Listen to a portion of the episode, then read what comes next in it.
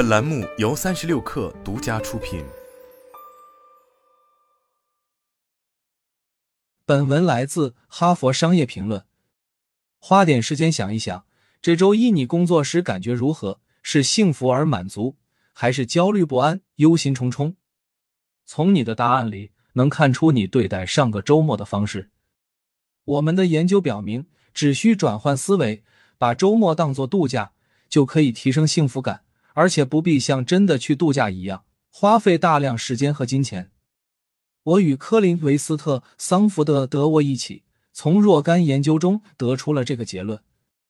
我们首先分析了盖洛普美国每日调查二零一四年至二零一六年间仅供订阅者使用的数据，观察外出度假对数十万美国人产生的影响。我们发现，重视度假的人明显幸福感更高，表现出的积极情绪较多，消极情绪较少，生活满意度更高。问题在于，美国人实在不擅长好好度假，与欧洲人相比。美国人每周花在办公室的时间更长，休息时间更少。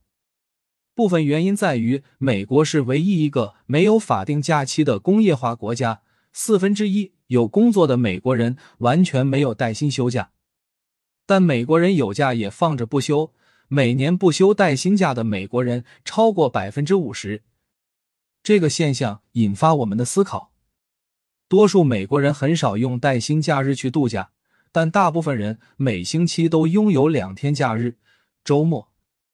我们希望设法帮助人们利用没有工作的周末时间，获得休假能够带来的幸福感。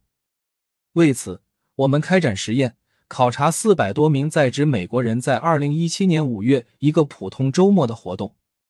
实验方法很简单：周末前的周五，随机选择一半参与者，让他们把这个周末当作度假。让另一半像平时一样过周末，作为对照组，研究者只给出这样的简单指示，由参与者自行理解，在周末两天里任意活动。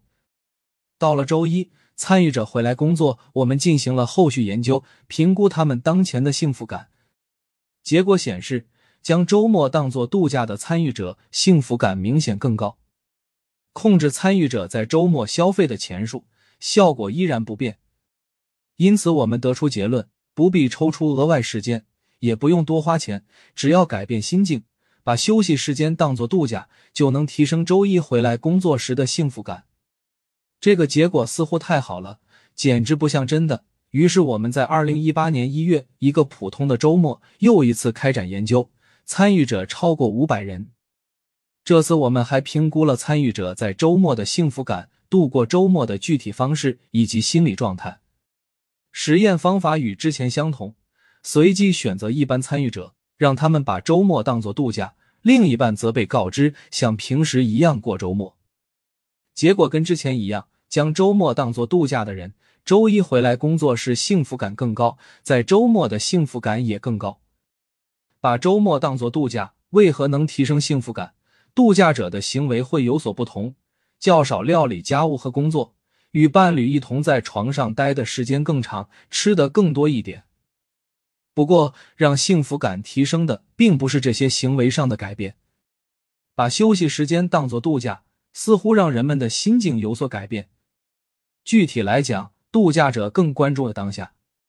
例如，分别来自对照组和度假组的两位女性描述他们在周六上午做早餐的活动。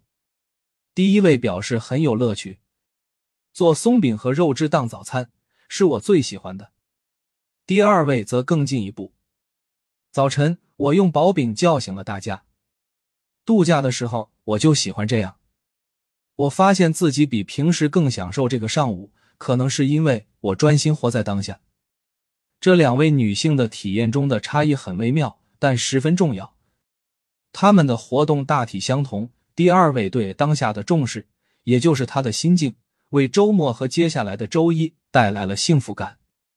心境变化为何会有如此之大的影响？研究表明，慢下来，留意周围，关注自己正在做的事和身边的人，可以让你从自己的活动中获得更多乐趣。不纠结过去，不焦虑或幻想未来，专心关注现在，让你对目前的乐趣更加敏感，更好的品味目前的体验和生活。即使工作任务或家务劳动让你无法完整的休息一个周末，将心境转为度假依然能够带来益处。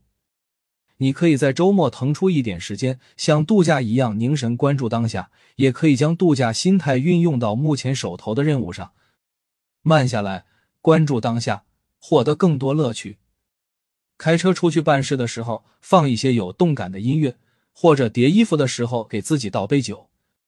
要注意，度假的心情以及随之而来的幸福感，是因为从日常琐碎中暂时脱离。得以休息，因此这种活动本身不能成为日常活动的一部分。把每个周末或下班后的晚上都当作度假，可能会让这种活动在认知和情感上的影响打折扣。我们建议大家只在真正需要休息的时候给心灵放个假。如果运用得当，这种方法能够让你享受度假的快乐，而且不用额外花费时间。我们的实验表明。休息的时候，心境比具体活动和花费的钱更重要。